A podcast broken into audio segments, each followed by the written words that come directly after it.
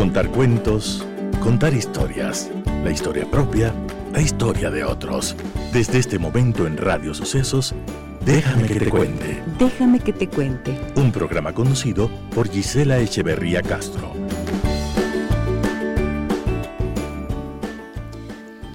Amigas y amigos de Radio Sucesos, buenos días, muy buenos días, bienvenidas y bienvenidos a nuestro programa. Iniciamos aquí una semana de trabajo y además vamos a iniciar una semana dedicada al amor. El próximo lunes es 14 de febrero, conocido eh, popular y comercialmente como el Día del Amor y de la Amistad y hemos querido adelantarnos, anticiparnos y durante toda esta semana vamos a estar viendo distintas facetas del amor. Hoy hablaremos acerca de cómo nos enamoramos, cómo es que ocurre eso dentro de nosotros, por qué elegimos a una persona y no a otra, y es posible que nos enamoremos más de una vez. Bueno, de todo esto vamos a hablar esta mañana en el programa. Bienvenidas y bienvenidos, soy Giselle. Cuando más nos obsesionamos con algo, menos llega. Es uno de los grandes misterios de la vida. Querer, desear, soñar, sin obsesionarse por conseguirlo. La obsesión ahuyenta el flujo natural de las cosas porque está llena de ansiedad, y este es producto del miedo, el opuesto del amor. Del amor surge la confianza. Ante lo incierto, hay que confiar en que el universo hará su trabajo soltar todas las expectativas, porque la vida acostumbra poner las cosas en orden y lo que ocurra siempre será lo mejor. Lo que uno quiere no siempre es lo que conviene. Ante lo injusto y los errores cometidos, permanecer atentos ante la enseñanza que esa situación o persona trajo a nuestra vida, sin culpa, sin resentimiento, sin caprichos, sin venganza.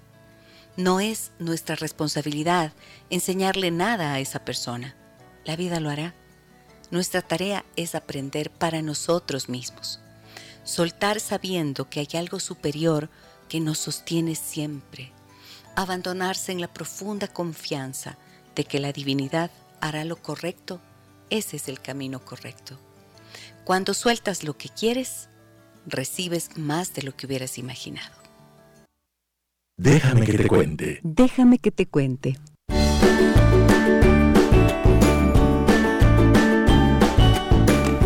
Joaquín Sabina, no tan deprisa, sí, sí, sí. Hay todo un movimiento actualmente en el mundo que invita a que vivamos con un poco más de lentitud. Hay una belleza en la lentitud, dice Carl Honoré, que es uno de los autores y principales impulsadores de este movimiento. Y cuando pensamos en esto, o sea, he pensado mucho en estos días en eso, mm, pienso que en realidad es importante que en nuestras vidas empecemos a contemplar la posibilidad de ir un poco más despacio. Hay cosas que necesariamente tienen una velocidad, pero muchas nos enfrascamos en el empeño de lograr algo y que ese logro ocurra tan rápido como sea posible. Así que creo que mm, ir un poquito deprisa, como dice esta canción de Joaquín Sabina, es algo que nos conviene. Despacio, no tan deprisa. La vida pasa demasiado rápida, rápidamente. De pronto miramos atrás y vemos cómo los años han transcurrido y es importante tener la conciencia de lo que vivimos e ir un poquito más lento cada vez más lento en el sentido de no exigirnos tanto, de no concentrarnos en demasiadas cosas a la vez, para poder ir saboreando el gusto de cada cosa. De la misma manera que nos sentamos a tomar unos alimentos y ojalá que estemos conscientes de eso siempre, siempre que lo hagamos, y la posibilidad también de continuar avanzando en este camino, no tan deprisa. Esta mañana tengo un invitado especialísimo, un invitado de lujo, es el doctor Marcelo Severio. Él es PhD en neuropsicoinmunoendocrinología, es un poco largo de decir, pero esa es, eso es. Y es terapeuta familiar sistémico, uno de los más importantes y renombrados terapeutas sistémicos contemporáneos. En este momento es uno de los más importantes, autor de múltiples libros. Uno de ellos se llama em, Los Juegos del Mal Amor y él ha reflexionado mucho. Lo conocí hace algunos años ya en, el, en un congreso de la Red Europea y Latinoamericana de Escuelas Sistémicas que se realizó aquí en Cuenca, en nuestro país. Y desde allí eh, lo he seguido viendo, lo sigo admirando y le tengo un enorme afecto porque hemos hecho una amistad y en el 2017 vino a nuestro país, vino al Ecuador, lo invité para que nos diera un seminario sobre el cerebro adolescente y como es un experto en amor, en relaciones y en neurociencia, dije, ¿quién mejor que él para que podamos hablar de cómo nos enamoramos? Así que aquí lo tengo en esta mañana. Lo tengo en esta mañana y estoy feliz de verlo. Hola Marce, buenos días, ¿cómo estás? Buen día, ¿cómo estás? Y buen día a todas y todos los que nos están escuchando en estos momentos ahí en la hermosa República del Ecuador. Te agradezco. País. Lindo, me encanta, me encanta volver a verte. No nos hemos visto desde que empezó la pandemia y tenemos tantas cosas que conversar. Y yo dije, bueno, Marcelo, me va a dar gusto tenerlo acá. Además, es una figura mediática también en Argentina. Y en el portal La Mente Maravillosa, ahí eh, tiene su columna en la que escribe permanentemente. Estoy sorprendida, siempre me he sorprendido de cómo escribe, a todo ahora, en todo momento, en todo lugar. Qué gusto tenerte, Marce. ¿Cómo has pasado este tiempo que no nos hemos visto? Bueno, estaba pensando recién este, que es cierto, hace ya dos años que, estamos con esta historia este, de, esta pandemia eh, que nos ha asolado a todos. No voy a hablar mucho de, un tema tan remanido y que estamos tan hastiados, ¿no? Con el tema de la pandemia, con el tema del encerramiento, con el aislamiento forzoso, etcétera, etcétera, etcétera pero sí decirte algunos detalles que me parece que son interesantes, ¿no? Estaba pensando recién. Porque la, oxitocina es una, es una hormona eh, que es producida por nuestro organismo. Eh, yo siempre soy muy seguidor, muy fan de, tres este, hormonas bienhechoras, que son muy buenas para nuestro organismo. La primera es la oxitocina. La oxitocina todos eh, la van a reconocer inmediatamente. Es, la, hormona que eh, se genera eh, en las situaciones de, parto. Es la hormona de la maternidad y de la paternidad. Es la que nos pone absolutamente amorosos, solidarios, generosos. y no solamente se genera en las situaciones de parto, sino también en el abrazo. El abrazo es una fuente, aproximadamente eh, hay que abrazarse unos 8 segundos. Eh, esos abrazos intensos y sentidos son una fuente de oxitocina muy, pero muy importante. Y esto es una de las cosas que eh, con respecto a la pandemia se nos vetó. El abrazo, la caricia, todas las situaciones de cercanía, eh, han vetado, han eh, prohibido, por así decirlo, la producción de oxitocina, que es tan bienhechora para nuestro organismo. Y otro de los elementos, a pesar de que yo siempre sostuve desde los comienzos de la pandemia que no había que abandonar, era el deporte. El deporte, no solo por, por poder este, hacer eh, vía YouTube cualquier training de, gimnasia y después, bueno, eh, salir a, caminar un mínimo de 40 minutos diarios, es una fuente de endorfinas muy importante. Y las endorfinas, más allá de los beneficios que tienen cardiovasculares, osteomusculares, este, en los procesos cognitivos, en la producción del factor neurotrófico, que es lo que nos permite la posibilidad de armar redes neuroplásticas y agilizar nuestro cerebro, eh, sino también las endorfinas son una, droga maravillosa, son nuestras morfinas internas.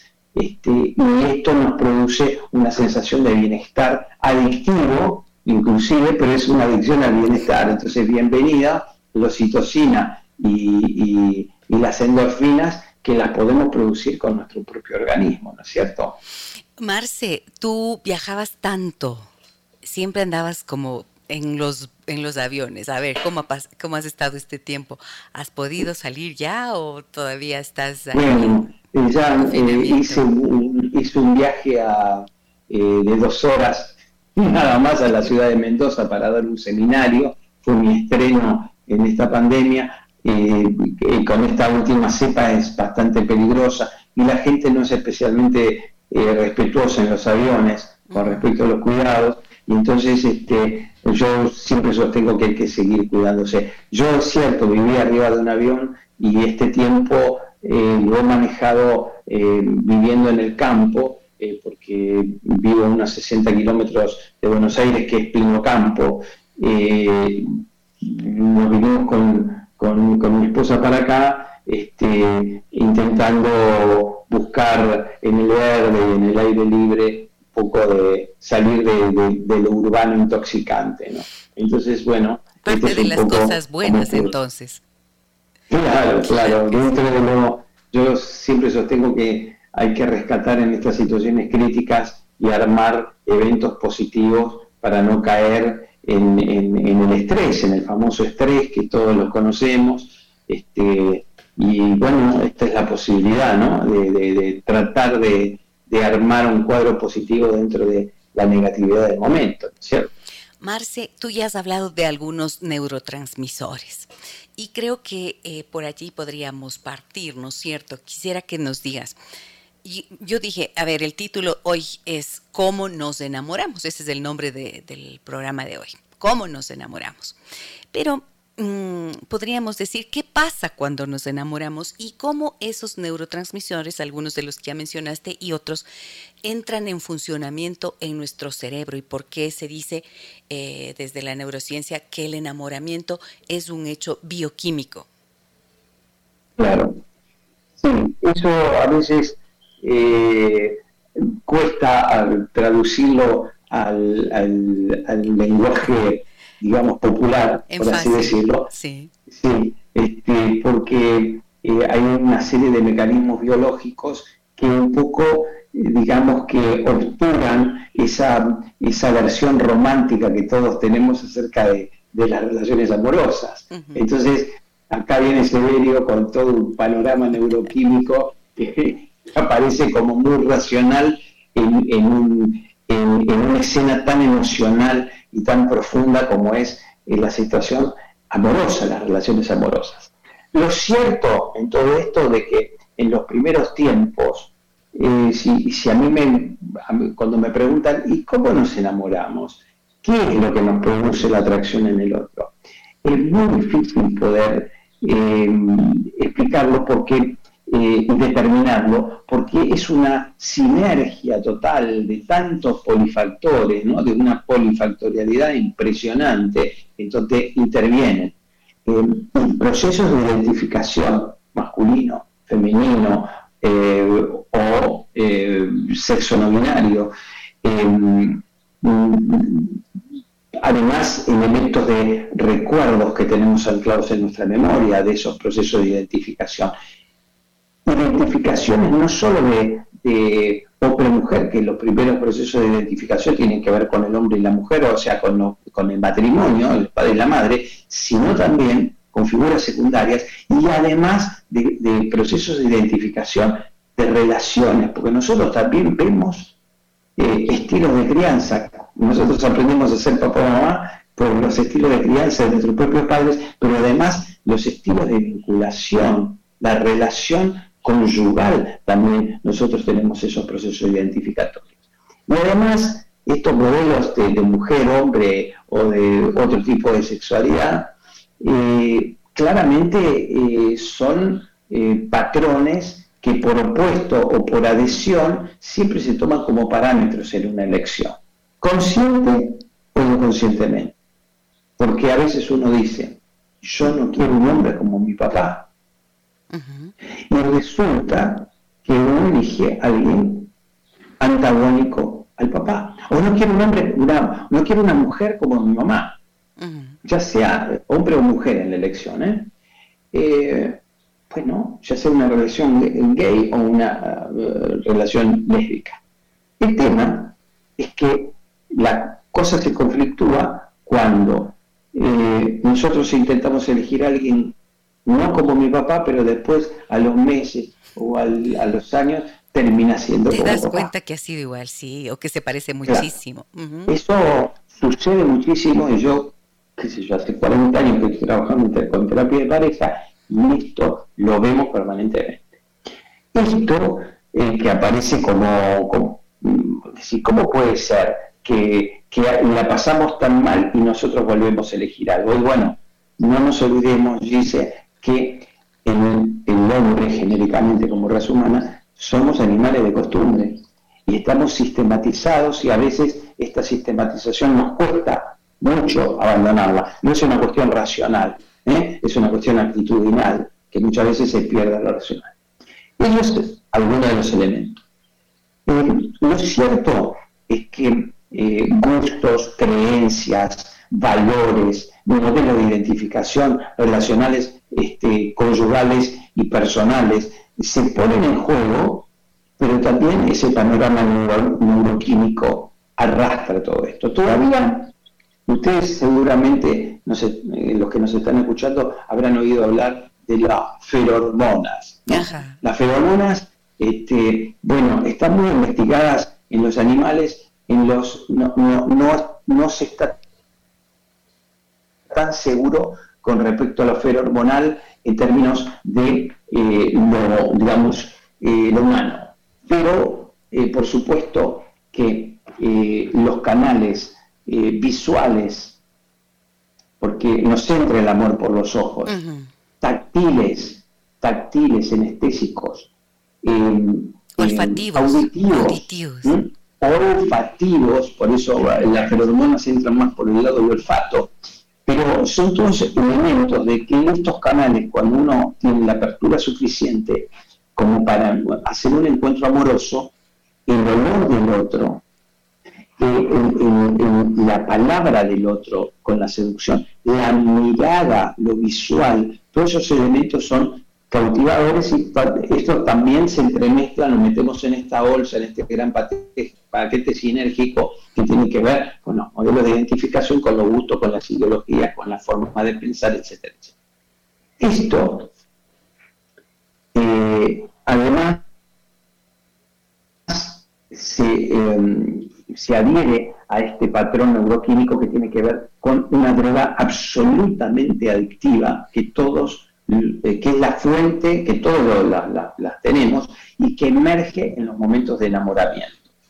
Esa droga se llama feniletilamina. Feniletilamina. Feniletilamina, más difícil de pronunciar que todas las demás. Claro, pero te voy a dar, te voy a dar la solución porque tiene una sigla que es este, muy simpática. La sigla es FEA.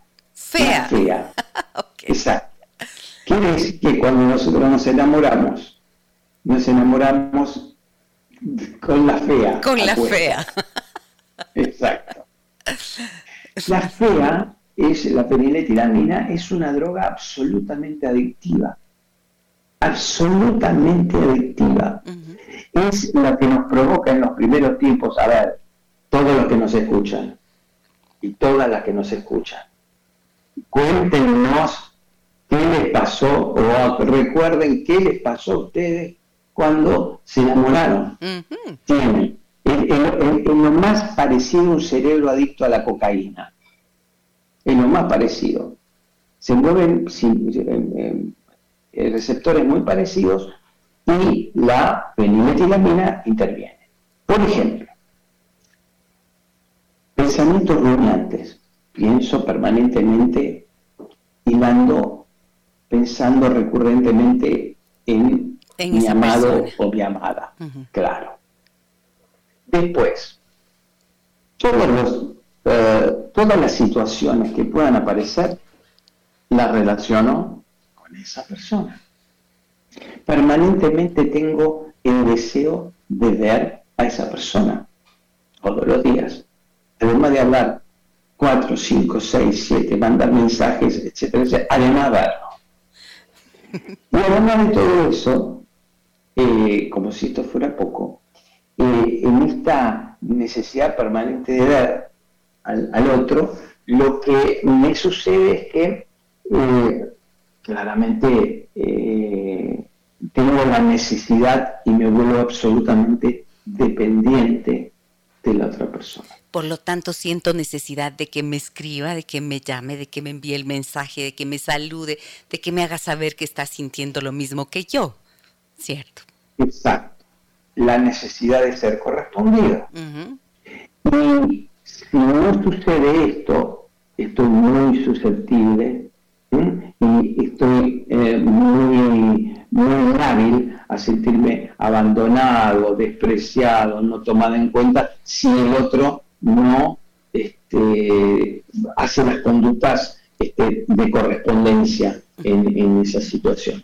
Entonces, eh, todas estas situaciones emergentes de la feniletilamina eh, hacen de que permanentemente esté en una relación absolutamente eh, adherida al otro y dependiendo de ese otro. por supuesto, que en, esa, en esa droga es, eh, eh, reitero, es altamente adictiva y la única forma de poder satisfacerla es viendo al partener. ¿Mm? Viendo, a la pareja, esa persona que es la que nos produce eso.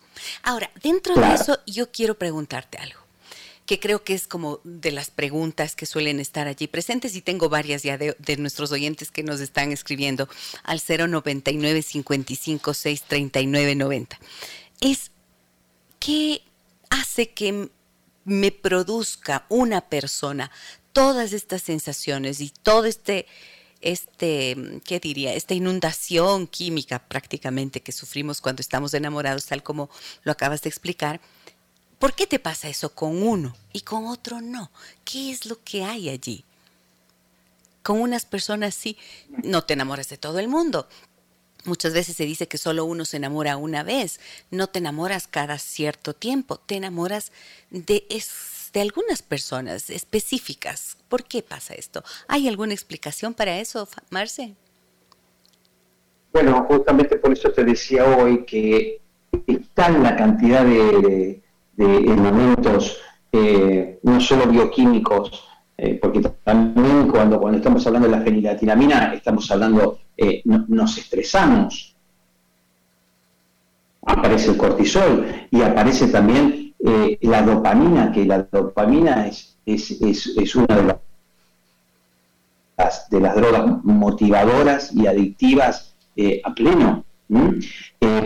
y todo ese panorama de sinergia bioquímica, ¿eh? Eh, ya estamos nombrando varias, se le anexa eh, esto que, te, explicaba, ¿por qué un gesto, por qué un detalle, por qué una palabra, algo que nos resuena en el oído, por qué una caricia que nos vuelve este, claramente eh, digamos, que nos, nos, nos, hace pingo erección, ¿no? Este, nos, nos, eriza la piel, ¿no? Este, eh, ¿Por qué ese o esa y no otro? Ajá. Bueno, eh, esos factores ese es el, gran enigma que puede explicar por una razón única. Porque eh, nos surge, eh, a ver, podríamos decir, eh, nos surge en esta persona, lo que use esta sensación en esta persona es lo que nos produce la bioquímica, es un feedback permanente a todo nivel. Y por el otro lado también decirte de que esos patrones de gustos, de, de, digamos, de esos patrones de identificación que aparecen también colaboran para, para la elección. Eh, te tengo que decir algo más, porque en el proceso de elección, en el proceso de elección, em, yo, eh, a ver, cuando se dice eh, vamos a... Eh, la, compatibilidad con el otro no solamente se produce porque tenemos eh, similitud de gustos o de apetencias o de necesidad, porque nos gustan muchas cosas similares, diferencia, diferencia. ¿Qué quiere decir con esto? Quiere decir que estas diferencias eh, tienen que ver con la complementariedad. Quiere decir que cuando nosotros compatibilizamos, no solo compatibilizamos por las cosas similares, complementa. Eh, bueno, me gusta hacer deporte, bueno, eh, a él le gusta hacer deporte, a ella le gusta leer. Y entonces, bueno, pueden intercambiar información, ¿eh? puede uno incentivar al otro a, esa actividad o necesitar el respeto. En fin, esa, esa cuestión de, ser compatible, con, la compatibilidad no solo se da por, por, la igualdad, sino también por la diferencia. Y esto es lo que todos tenemos que entender, porque todos decimos, ay, bueno, somos compatibles, sí, pará, un momento. Compatible es pensar igual, sino compatibles también, pensar diferente y respetarse en esa diferencia. ¿Soy claro? Claro, eh, muy claro, eh, has dicho. Entonces, es un gran... No puedes pretender que piense tu pareja o la persona de la que te enamoras, que piense de la misma manera que tú. Evidentemente, van a existir diferencias. Si no existe diferencias en una forma de pensar, eh, que casi siempre existen, o habrá algunas coincidencias, pero no, no, pensamos igual nunca. Puede haber en otras cosas, ¿no es cierto? Puedes tener ganas de hacer deporte, el uno sí, la otra no, quizás le gusta más un libro al uno, al otro. Es decir, lo que estás diciendo es, unas, esas diferencias no, neces no son un motivo para que pienses que eres incompatible, ¿no es cierto? Sino que el amor, eh, el enamoramiento puede hacer incluso que no veas esas diferencias, al menos en la primera etapa, Marce. Claro, justamente eh, lo que te iba a comentar era que esto ya es un segundo proceso. En el primer proceso, en donde aparece la feniletilamina, la fea. Eh, la fea, donde aparece la fea, lo interesante es que hay un gran nivel de idealización o positivos del otro. Y se niegan los aspectos negativos. Por eso nos quedamos absolutamente fijados al otro, encumbrando al otro.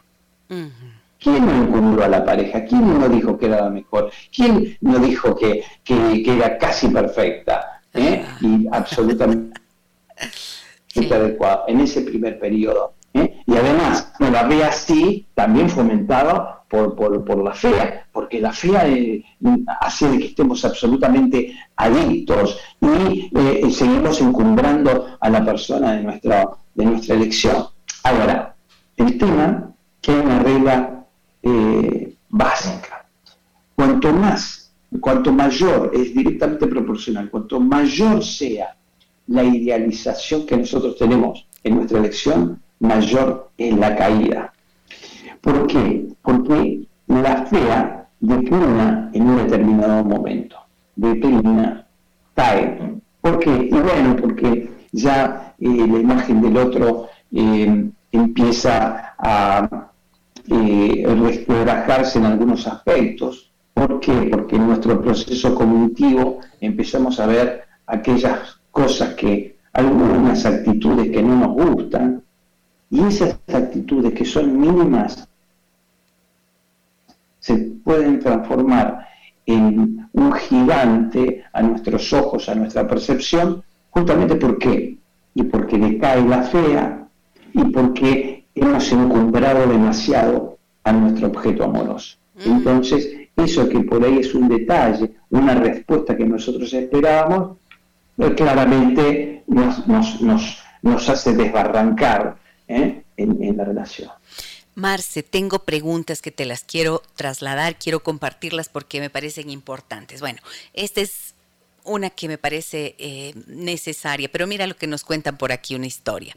Antes de pasar con estas, yo voy seleccionando de tal manera que podamos tener más amplia comprensión. Fíjate, Daniela dice, buen día, una consulta. Mi esposo, a quien amé mucho, falleció hace siete meses y me reencontré a los 24 años con mi primer novio de la adolescencia y tengo justamente esos sentimientos que acaban de decir. Siento que junto a él tengo paz, amor, etcétera, etcétera. Su ayuda, por favor, con una respuesta a mi inquietud que me pregunto si esto es normal. ¿Es normal que me he vuelto a enamorar con tanta intensidad? Por supuesto. Yo le diría, eh, ¿Daniela se llama? Daniela, sí. Yo le diría a Daniela que, que lo disfrute, que lo disfrute absolutamente, que que las situaciones de amor en la vida, eh, si, si, no hay perdurabilidad o porque hay una separación este, o porque hay una muerte, bueno, las separaciones también son muertes, ¿eh? y a veces son más difíciles que las muertes este, eh, físicas. Las muertes, digamos, físicas, reales, ¿no? Pues son muertes simbólicas y a veces cuesta mucho despegarse de las muertes simbólicas.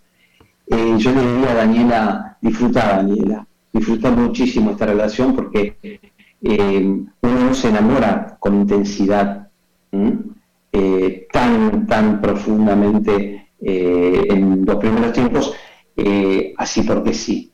Salvo que seas una enamoradiza o un enamoradizo. Los enamoradizos tienen el síndrome del Don Juan. Y eso es algo que les tengo que decir. Este, los don Juan o las doñas Juanas, que son los que van este, de flor en flor, ¿eh? o ¿no? Eh, van, van como, polinizando, digamos, de distintos lugares, en distintos lugares, son adictos a la feniletinamina. Entonces, ¿qué pasa? Mira lo que sucede eh, se enamoran con esa cuestión así tan intensa, ¿no? Y tan fuerte en los, de los primeros tiempos idealizando, cuando decae, que decae, cuando decae el objeto amoroso, que uno le empieza a realificar, ¿eh? que le empieza a ver los virtudes y los defectos, cuando uno empieza a realificar, ¿eh? ahí decae la fea. Entonces, ¿qué hace? Dejan la relación y van a otra, porque necesitan la cuota de la fea claro, necesitan esa intensidad de emoción. Entonces, exacto. Pero yo le diría a Daniela, sin ser aguafiesta, que bueno, que seguramente este, ella tenía, después de, este baldazo, este chubasco fuerte emocional de una muerte, como la muerte de la pareja, ella necesitaba encontrar esa paz, ese amor, esa un poco de alegría dentro de esa tristeza y me parece que ahora lo tiene que aprovechar, pero sí decirle que paulatinamente después va a haber ese proceso, no se olviden, de realificación, en donde uno empieza a ver a la pareja real, ¿eh? real, con virtudes y con defectos. Lo que pasa que ese es el periodo más importante porque hay que bancarse los defectos. Ajá, claro. Sí, claro. Si es que te logras bancar los defectos una vez que la pareja se ha vuelto real, como tú dices, ese proceso de realificación, me encanta esa palabra. Eh, el momento que ocurre eso, entonces, mm, dependiendo de si eres capaz de sobreponerte a estos defectos, si son manejables, digamos, entonces este enamoramiento puede transformarse en amor, Marce, y allí podrías hablar de esa diferencia que existe entre el enamoramiento y el amor. Claro, porque cuando, cuando se hace esta transformación, eh, yo hablaba de esta relación directamente proporcional. Cuanto más incumplamos el objeto, mayor es la caída. Es una regla física, inclusive. Eh, entonces, eh, el tema es bancarse la caída. Y bancarse la caída son dos resultados. En realidad son tres. El primero, es no te acepto. Entonces el partener puede decir, yo siempre fui igual. Bueno, yo te idealicé y ahora no banco, no banco esta caída y me separo, por así decirlo. El segundo es, bueno, eh, acepto estos, estos defectos, entre comillas, este, y voy a explicar ahora por qué, entre comillas, eh, asumo esto y, sigo adelante en la relación, en una pareja, la, la, elaboración de una pareja real y adulta, madura. Y la tercera es quedarse entrampado en esa instancia del medio, en donde permanentemente el partener está buscando, o ambos están buscando, encontrar al de la primera época. Y permanentemente se enamoran de alguien que no es Mm. intentando buscar aquel que era y que ahora no está. Entonces permanentemente eh, quedan entrampados en este juego. Este juego es absolutamente neurótico y enloquecedor. Primero porque el otro se siente descalificado, porque permanentemente se le está reclamando a alguien que no es.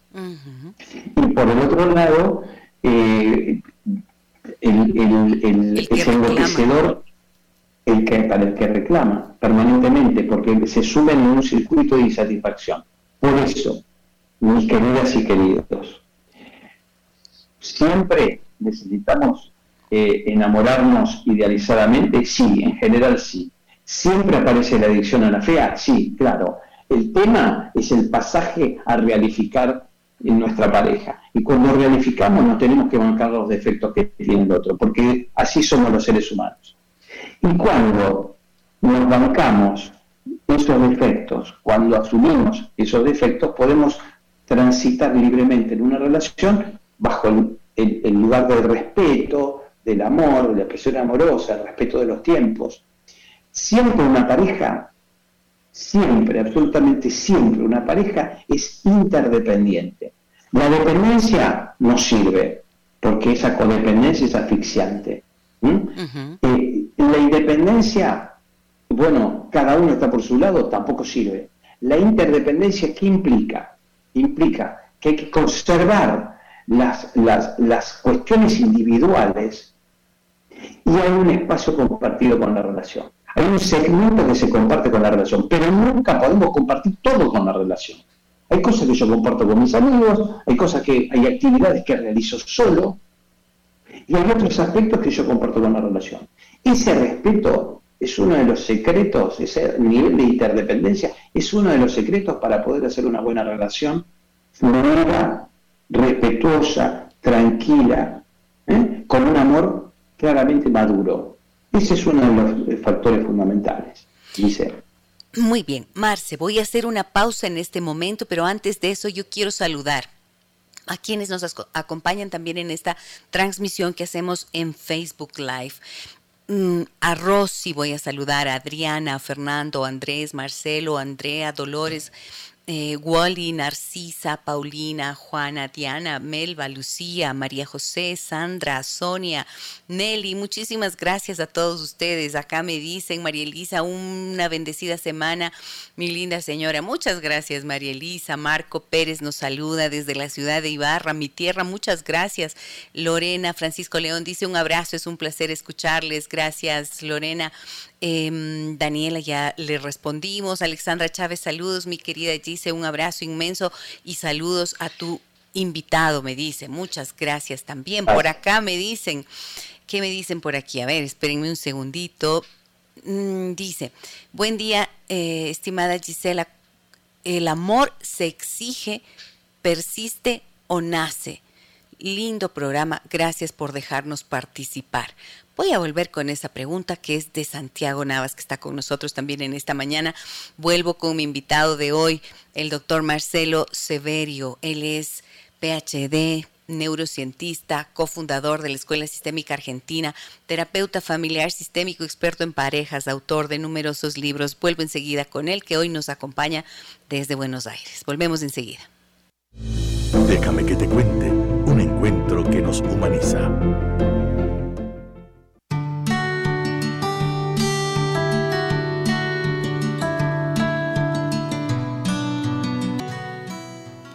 ¿Quieres seguir formándote profesionalmente para potenciar tus habilidades, competencias y destrezas profesionales? Estudia en línea la maestría en comunicación, investigación y cultura digital en la UTPL y amplía así tu perfil profesional. Esta maestría cuenta con el 100% de docentes y tutores de investigación con título de doctorado PhD, el primer lugar en publicaciones en comunicación entre universidades del Ecuador y además tienes la posibilidad de ingresar al programa interuniversitario de doctorado y Comunicación de las Universidades Andaluzas de España. Conoce más e inscríbete en utpl.edu.es barra maestrías barra comunicación digital. Maestrías UTPL. Bienvenido al nuevo tú.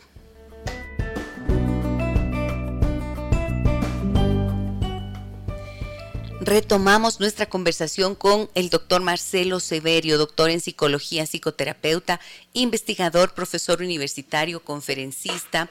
Pueden seguirlo en Instagram, encuéntrenlo como Marcelo Severio y allí van a encontrar una gran cantidad de información valiosísima que produce Marcelo sobre relaciones de pareja, sobre relaciones entre padres e hijos, también eh, eh, algunos, eh, algunos fragmentos de sus entrevistas a nivel de radio y de televisión. Muy bien, Marce, allí búsquenlo, Marcelo Severio, arroba Marcelo Severio, con C y B labial Severio. Aquí estamos de vuelta. Buenos días, me dice Fausto por acá. Enamorarse parece sencillo, pero vemos que no es así. o sea, no es nada sencillo, ¿no, Marce?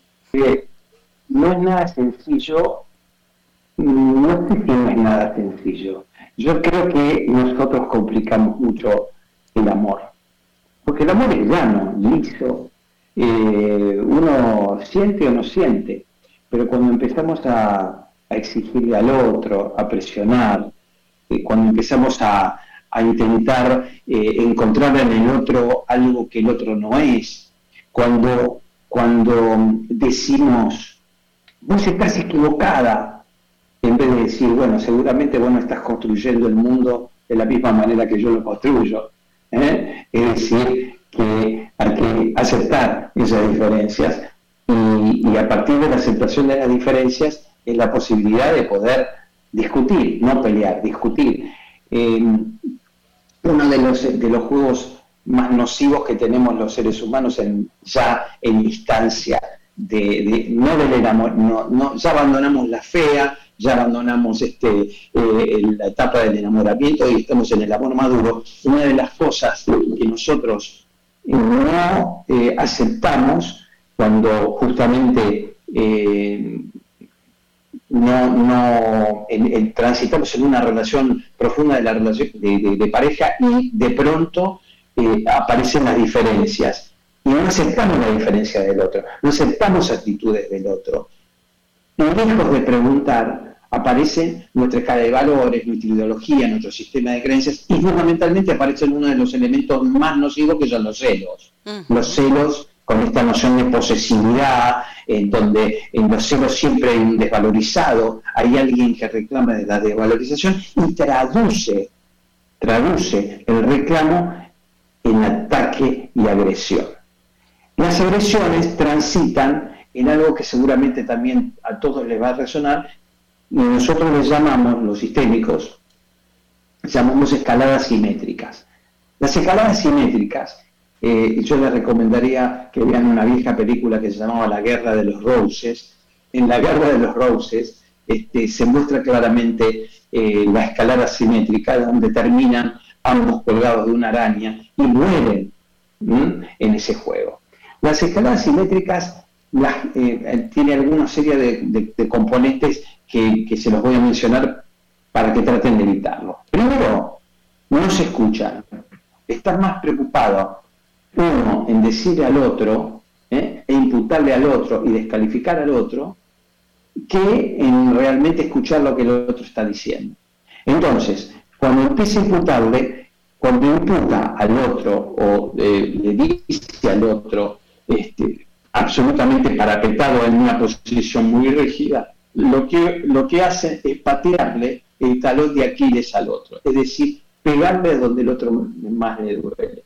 El otro se cae, cuando se cae se levanta y replica la apuesta ¿eh? o levanta la apuesta. Y así van escalando, escalando, escalando y escalando y terminan claramente en una relación absolutamente tortuosa porque pueden llegar a escenas de violencia o escenas de, de, agresión muy fuertes y muy profundas, que eso, por supuesto, es la desgracia de toda relación, porque lastima profundamente las bases de una relación, ¿cierto? Marcel. Por eso yo... Ah, Concluye, concluye, por favor, sí. No, por eso te recomiendo este, que cuando eh, se inicien estos juegos, hagan la técnica de la vuelta manzana. ¿Qué es eso? La técnica de la... Claro, cuando empiezan a ver que aparecen estos focos de agresión o que empiezan a, levantar la apuesta, alguno de los dos tiene que decir, me voy a dar unas vueltas manzanas. Y se van a caminar a un parque, van a una plaza, van a dar de dos o tres vueltas hasta que agoten, eh, salgan del campo, hasta que agoten sus energías, digamos, en el decir, salgo con mi cabeza de esta discusión, para hablar en otro momento. Hablar en otro momento.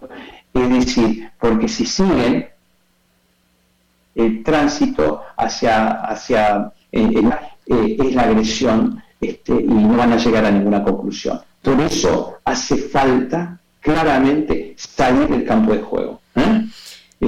Muy bien. Ahora, te pregunto lo siguiente. En, en, el enamoramiento, tal como lo has explicado, podemos entender que hay una etapa que corresponde a esa primera parte de la relación de pareja. Em, pero hay que hacer como este, este proceso de aceptación que decías de la persona real con la que ya hemos establecido una relación, esa primera parte de la relación, para que eso pueda transformarse en amor entonces. Y eso significa una mm, madurez de la relación con la que, en la que mm, a la que no siempre se puede acceder, ¿verdad?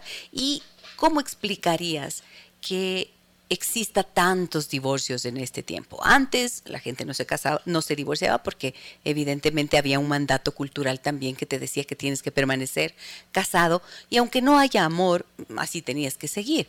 Pero actualmente hay muchas, mucho divorcio y por lo tanto nuevas vueltas a enamorarse. Esto ya de por sí rompe con el mito de que no te puedes enamorar más de una vez, ¿cierto? Pero ¿cómo ves tú esta situación actual? Esta cantidad importante de divorcios, eh, ¿por qué no logran remontar esa parte del desencanto, em, de la realificación de la pareja o dónde encuentras tú la dificultad mayor? encuentro la dificultad mayor que a veces la pareja es muy omnipotente, eh, se enquista en los problemas y no pide ayuda. Eh, no, quiero, no, quiero que eh, todos los, amigos que nos están escuchando piensen que estoy remando agua para mi molino. Eh, yo necesito decirles que cuando empiezan a aparecer incompatibilidades en la relación y ven que los intentos de solución fracasan, hay que recurrir a un profesional. Es decir, van a una terapia de pareja y con un tercero que pone algún aristas de la relación, claramente se puede salir adelante. No, la pareja espera, intenta, y cuando intenta, se sumerge en un montón de intentos fracasados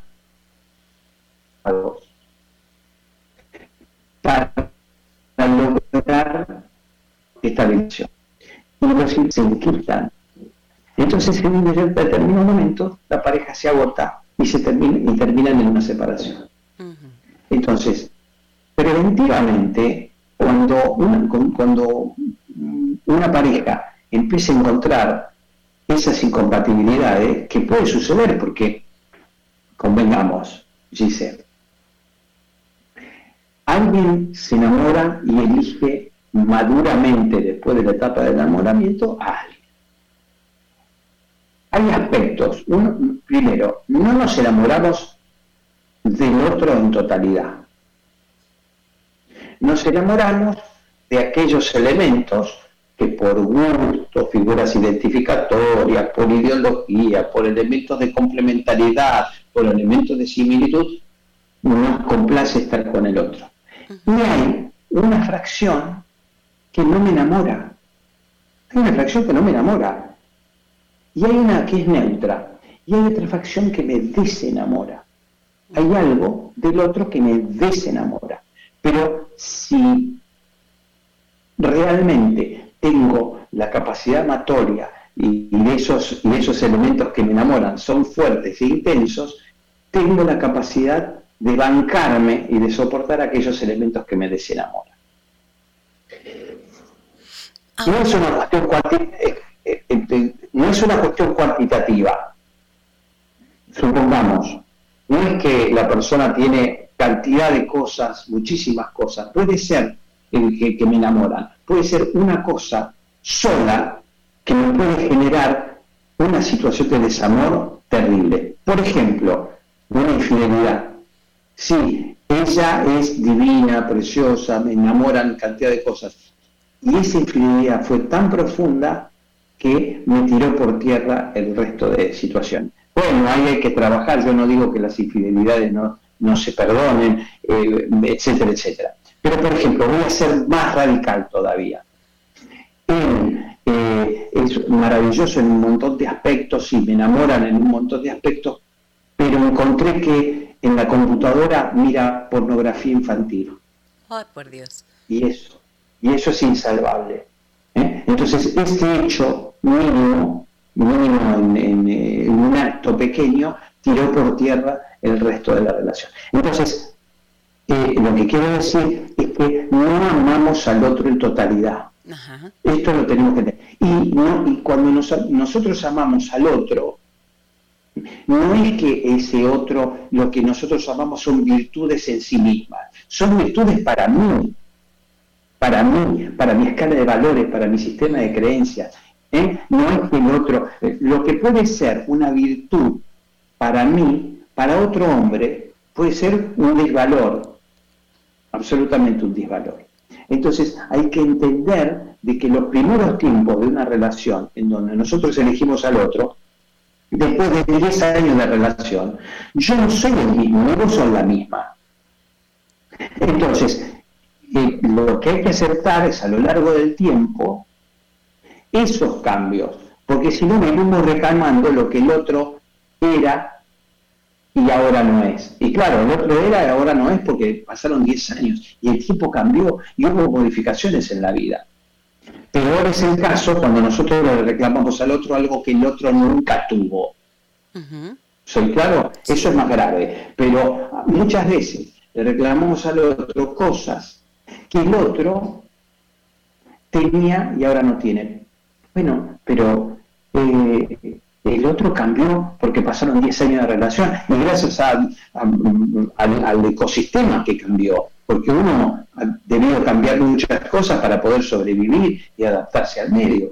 Entonces, tengamos cuidado con esto, ¿eh? porque después de muchos años de relación, esto surge. Ahora, ¿hay más divorcios que antes? No, hay menos hipocresía, porque antes la hipocresía era mantener la familia unida a pesar de, este, yo digo, eran muchos matrimonios sostenidos en la base del desamor y muchas veces sostenidos con amantes, amantes que sostenían la relación. Hoy se ha blanqueado esto y aparece el divorcio como una opción y le aparece la, posibilidad de, una nueva elección de pareja que nos posibilite este, reactivar el amor y elegir quizá de una manera diferente. ¿Soy claro con lo que digo? correcto.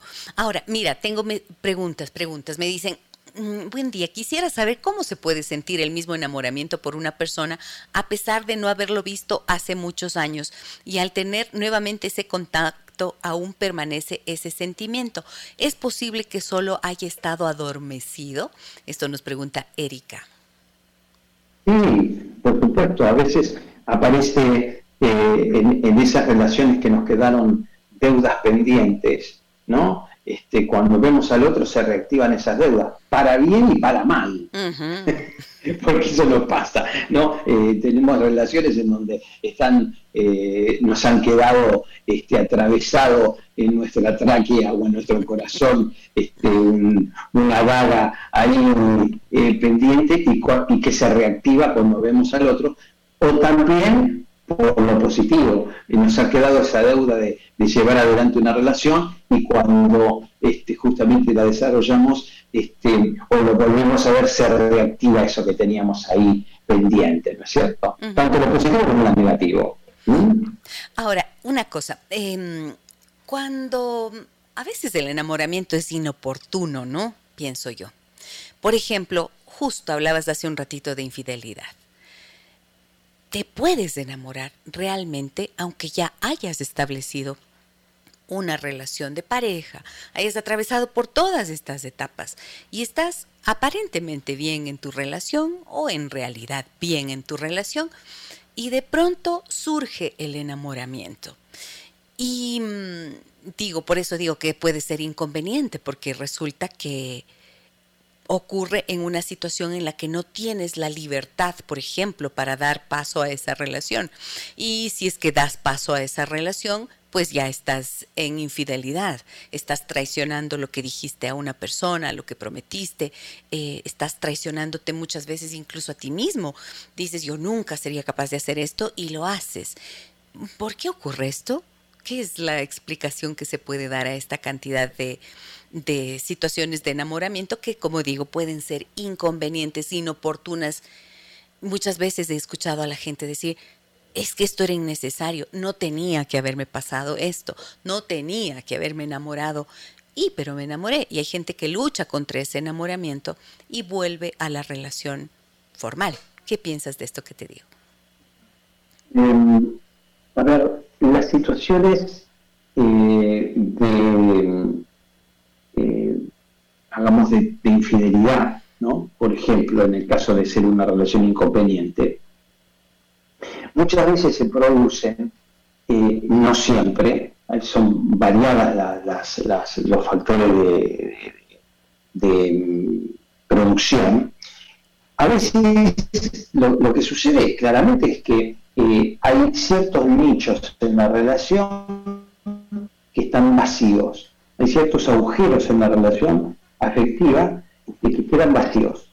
Y muchas veces, eh, lejos de poder hablarlo con la, con la pareja, lejos de buscar un espacio terapéutico como para poder resolverlo, eh, aparecen traducidos en necesidad y las vueltas de la vida si él se sentía descalificado, si él se sentía desvalorizado o ella se sentía dejada de lado o no tomada en cuenta, encuentra mm, ocasionalmente una figura que, eh, bueno, empieza a, a, aparecer ciertos sentimientos que están llenando ese nicho. Es como si, si ella se sintiese desvalorizada, no tomada en cuenta o, o, ninguneada en la relación y de pronto va al trabajo y un compañero le dice, eh, te tenés el pelo, qué buen corte que te, que te hicieron, qué buena que estás. Entonces ella se le, dibuja una burbuja de un corazón así total como las historietas y entonces ella queda prendida a esto y nota esta diferencia. Ella está encontrando en ese otro algo que no encuentra en la relación. Claro, el problema es seguir transitando, claro, la fuerza de la fea, de la Felipe y la mina, empieza a avanzar y entonces eh, la persona se sigue poniendo linda, no para la pareja, sino para ese compañero de trabajo. Y entonces empieza a avanzar ¿eh? ese tránsito. Eh, ¿Está mal? ¿Está bien? No, es una cuestión de adjudicación de, valor o no. Eh, yo he visto parejas en donde justamente eh, ella se sentía absolutamente ninguneada porque él estaba muy afincado en la familia de origen, en su padre, y, se sentía sin poder de decisión, sin, sin, ningún tipo de, digamos, de ser tomada en cuenta en la relación, encontró el padre de un compañerito de colegio, del hijo, y claro, este hombre le dijo, eh, qué linda que estás, o qué estás haciendo, o qué bien lo que hiciste, o qué bueno, eh, empezó a tomarla en cuenta y ella se enamoró. Se enamoró cómo? Y a partir del déficit que tenía. Eh, claro, la, desavenencia que sucede en este tipo de relaciones es que muchas veces en Internet, este, el WhatsApp, los mails, los chats, eh, son una fuente de información y de descubrimiento, y entonces esto hace que este, se desmorone todo. Cuando no, la persona también puede decir, no, mira, a mí me pasa esto, me está pasando esto, que esto es, lo, más honesto que puede suceder en una relación. Eh, claro, eh, el, el partener se tiene que hacer cargo, por supuesto que se tiene que hacer cargo, por supuesto, que eh, tanto uno como el otro, los problemas en una relación, siempre, en una relación de pareja, siempre son de a dos. En distintos porcentajes, 90, 10, 50, 50, 40, 60, siempre son de a dos. La gran pregunta que se tiene que hacer este, una pareja, siempre digo, es eh, ¿qué estoy haciendo yo en vez de imputarle al otro, en vez de imputar al otro, decir, ¿por qué vos? ¿Y por qué vos? ¿Y por qué vos? En vez de inculpar al otro, lo que uno tiene que preguntarse es, ¿qué me parece que estoy haciendo yo para generar estos comportamientos en vos? ¿Qué te parece que yo hice para que vos hicieras esto? Porque eso es asumir la condición de, nosotros en una relación. Porque si no, estas disputas que se van en escaladas simétricas del por qué vos, por qué vos, por qué vos estás meter la culpa en el otro, es lo que lleva al desmoronamiento de la relación. Y siempre, absolutamente siempre, es un juego de dos. ¿Qué hice yo para generar esto en vos? ¿Qué hice yo para generar esto? Marci. Esta es la gran pregunta. Sí. Em, el enamoramiento, los primeros intereses de enamoramiento suelen surgir en la adolescencia, pero luego se ve que a lo largo de la vida pueden pasar muchas veces más, puede ocurrirte muchas veces más. Y resulta que en este último tiempo también se ha visto como a partir precisamente de la gran cantidad de divorcios que existen, hay muchas personas que vuelven a la segunda y a la tercera vuelta y también se ha hablado de estos, em, del amor como de las relaciones que pueden ser eh, sucesivas, ¿no es cierto? Enamoramientos sucesivos. ¿Has visto que eh, personas de 50 años y más en adelante suelen decir, estoy enamorada y enamorado como adolescente? Has visto que últimamente se ve mucho esto también, ¿no? Sí. Eh, hay, un, libro que me publicaron hace unos años, unos, unos, cinco años atrás más o menos, que se llama El cielo puede esperar, que es el desarrollo del concepto de la cuarta edad. Eh, a partir de los 72, 73, 74 años, empieza eh, lo que sería la cuarta edad ¿eh? en la vida de los seres humanos.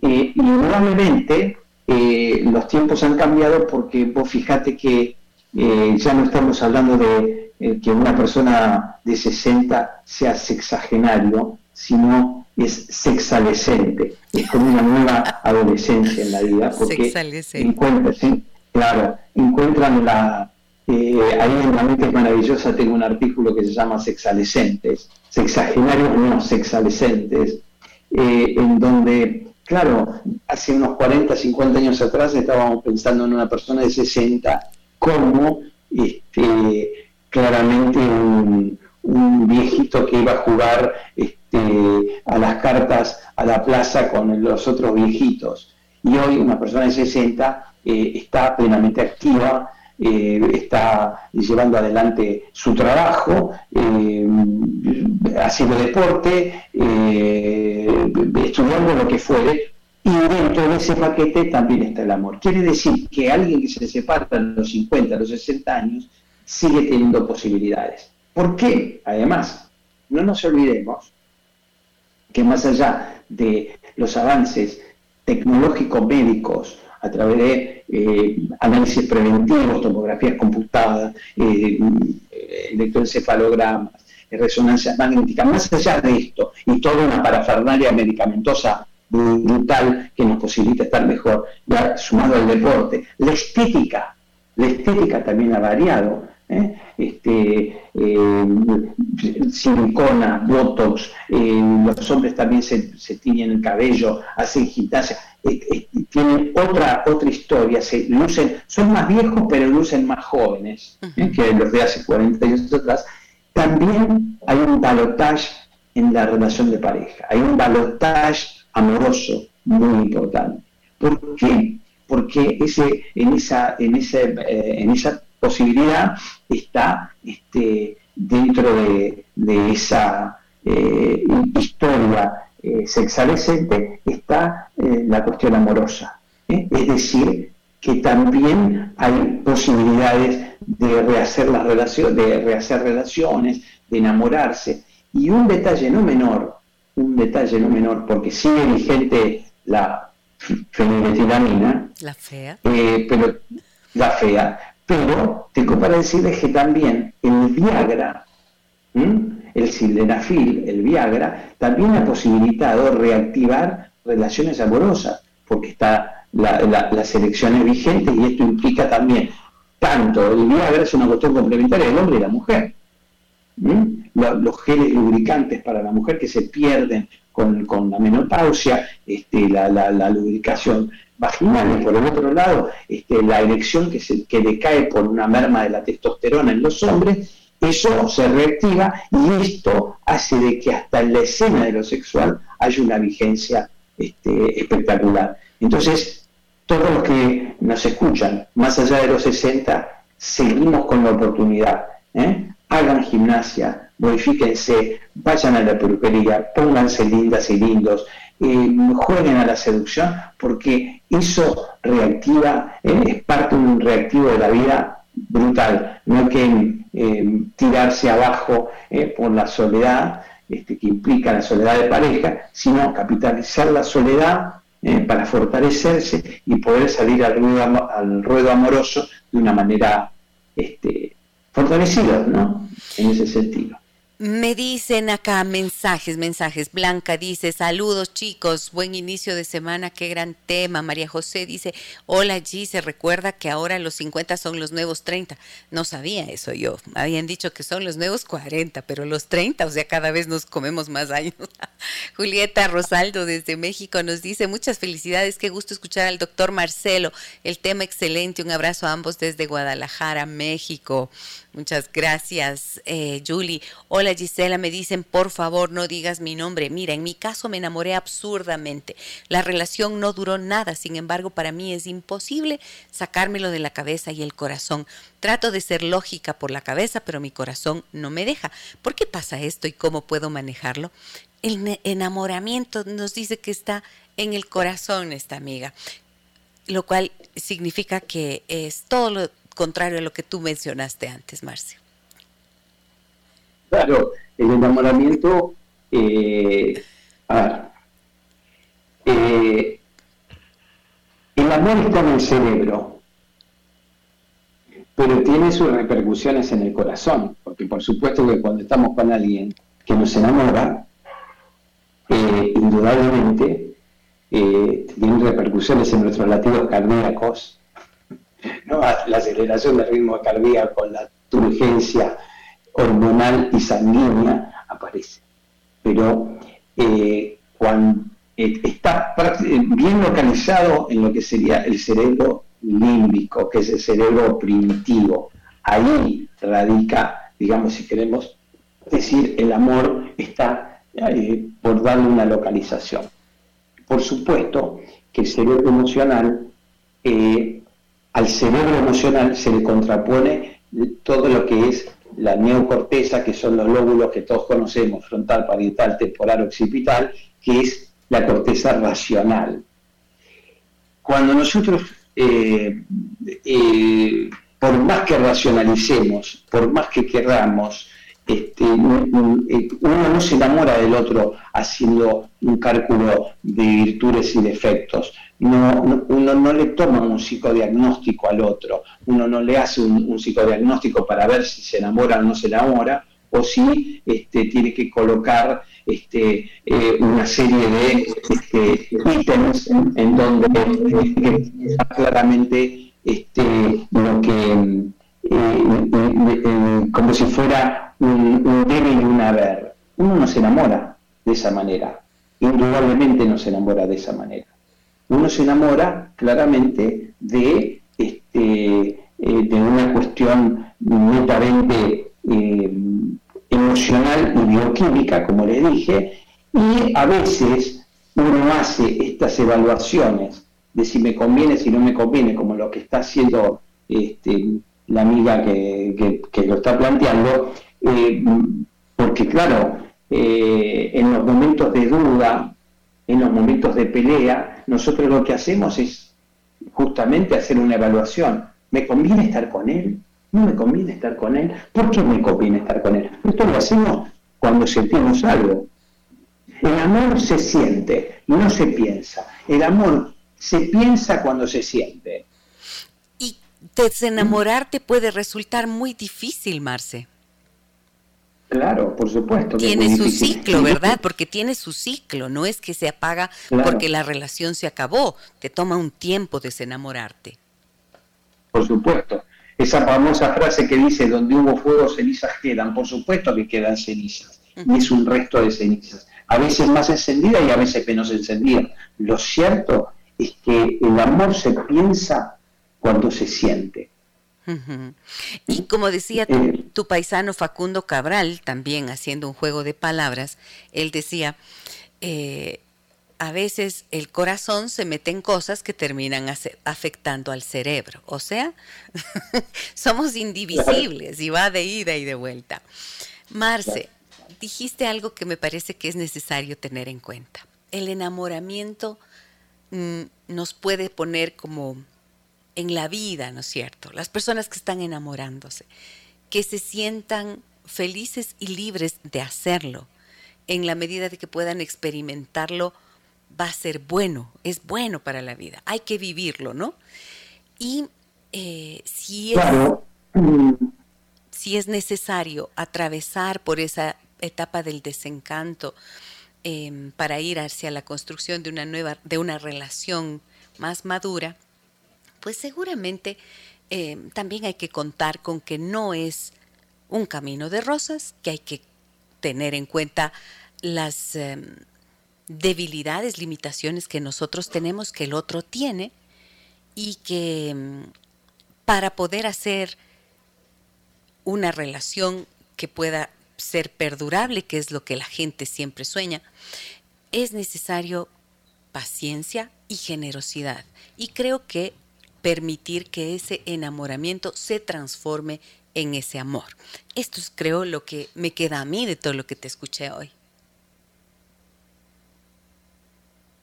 Claro, claro, porque en las situaciones este, eh, amorosas maduras eh, aparece claramente eh, hormonas como la oxitocina, la serotonina, las endorfinas, ¿no?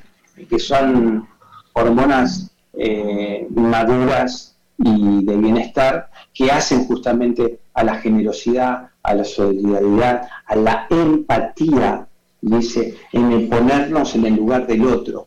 Muchas veces es importante en las relaciones de pareja ponernos en el lugar del otro, pero no ponernos nosotros en el lugar del otro como, como fuente de referencia, sino pensar como el otro piensa. ¿Eh? Porque muchas veces a veces aparece, no, yo no haría esto, no, yo, yo, sí, a vos te gustaría que yo te lo haga, porque a vos, bueno, el otro es el otro, por ahí al otro no le molesta hacer ciertas cosas, me molesta a mí que el otro haga ciertas cosas. esos reclamos que muchas veces se hacen, ¿viste?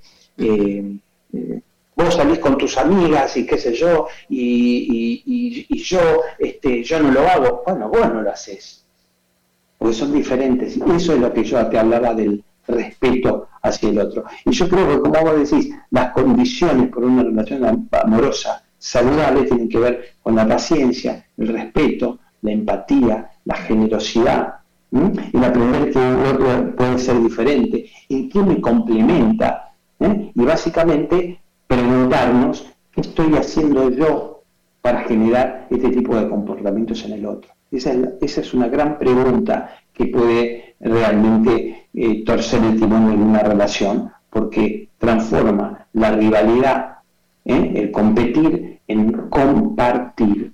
Es tan difícil en una relación. ¿no? Querido Marce, me encanta tenerte en el programa. Te agradezco mucho por la generosidad que has tenido en el tiempo y en la explicación, en la claridad. Un gusto siempre eh, verte y aprender de ti. Te agradezco por haber aceptado la invitación y espero verte también pronto, Dios mediante, en, ah, julio, creo. En Colombia. Eh, bueno, muchísimas gracias a vos, por supuesto, amiga, que, que me invitaste al programa y que también me reconoces como alguien que puede aportar cosas este, y me encontraron también las preguntas que, nos hicieron todas las personas que, nos están escuchando.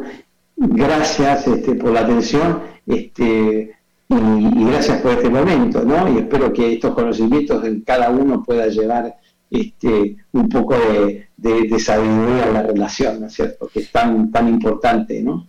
Confío absolutamente en que así será.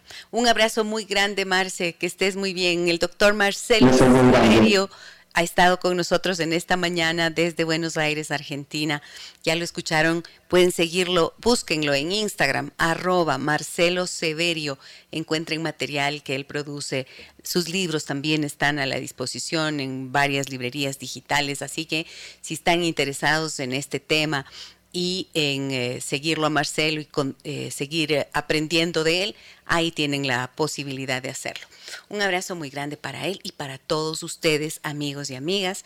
Mañana 9 y 30 estaremos nuevamente en el programa y em, será un gusto reencontrarme con ustedes como siempre. Nuestro programa llega gracias al auspicio de la UTPL. Estudia en línea la maestría en comunicación, investigación y cultura digital en la UTPL y amplía tu perfil profesional. Esta maestría cuenta con el 100% de docentes y tutores de investigación con título de doctorado PhD, el primer lugar en publicaciones de comunicación entre universidades del Ecuador y además te da la posibilidad de ingresar al programa interuniversitario de doctorado y comunicación de las universidades andaluzas de España. Conoce más e inscríbete en utpl.edu.es barra maestrías barra comunicación digital. Maestrías UTPL, bienvenido al nuevo tú. Un abrazo grande a todas y todos. Soy Gisela Echeverría. Hasta mañana. Las historias que merecen ser contadas y escuchadas. Historias que conmueven, historias que inspiran. Mañana, desde las 9 y 30, déjame que te cuente. Déjame que te cuente. Con Gisela Echeverría Castro.